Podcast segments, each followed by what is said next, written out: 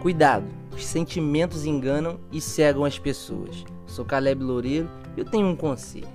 Não acredite 100% nos seus sentimentos. A Bíblia declara que o coração do homem ele é enganoso e a gente precisa ter muito cuidado com isso. Se um dia você estiver fraco, não significa que você é fraco. Na verdade, você é forte. Parece que isso não faz o menor sentido, mas a Bíblia que diz isso. Quando estou fraco é que sou forte, pois o Espírito de Deus se aperfeiçoa na fraqueza. Quando você achar que você não vai conseguir suportar alguma dificuldade, você consegue também. Isso também não faz o menor sentido, mas a Bíblia diz: posso todas as coisas naquele que me fortalece. O conselho de hoje é: você não está sozinho nas suas batalhas. Deus é contigo.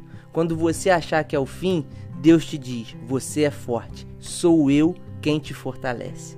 Permita que o Deus Todo-Poderoso seja o seu guia, a sua força, o seu tudo. Então, seja forte. Tome posse disso. Que Deus te abençoe em nome de Jesus.